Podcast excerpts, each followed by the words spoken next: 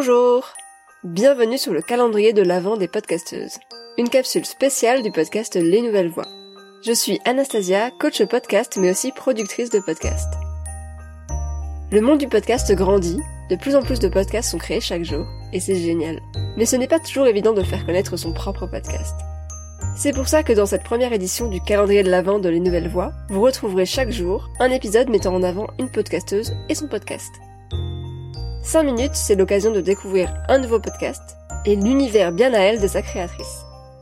Et parce que les petites rivières font les grands fleuves, n'hésitez pas à partager ces épisodes autour de vous pour qu'on puisse découvrir ces podcasts faits avec amour. Je vous laisse tout de suite avec la podcasteuse du jour. Très bonne écoute.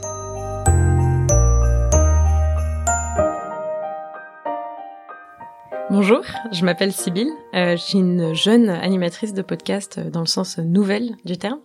Je suis une grande curieuse de nature et je m'intéresse au patrimoine et à la conservation de ce dernier. Mon podcast s'appelle La vie de château. Je vais à la rencontre de propriétaires de belles demeures, des personnes qui sont passionnées, qui aiment les vieilles pierres.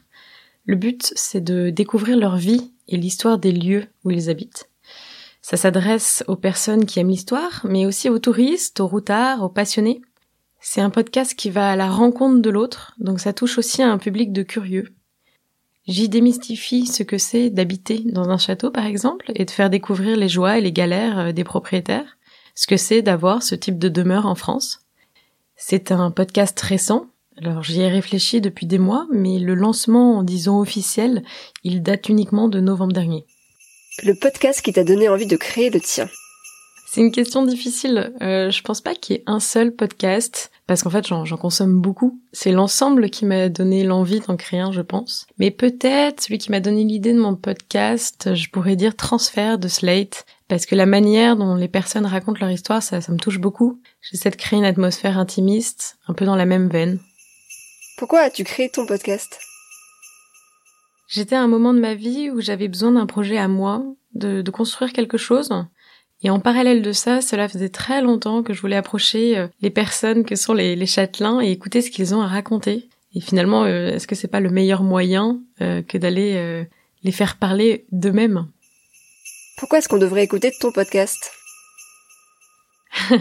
Bah parce que vous n'avez pas idée du nombre de choses incroyables qui peut se passer dans un château. À quel point ces lieux sont vivants quand ce sont les propriétaires qui racontent leur quotidien. Et puis bien sûr, pour rêver, pour s'évader, pour découvrir que le patrimoine est à portée de main. Vous savez, en France, il y a plus de 45 000 châteaux. Si on ne devait écouter qu'un seul épisode de ton podcast, ce serait lequel? Dans l'absolu, tous les épisodes sont très différents parce que les histoires sont des histoires de vie et personnelles.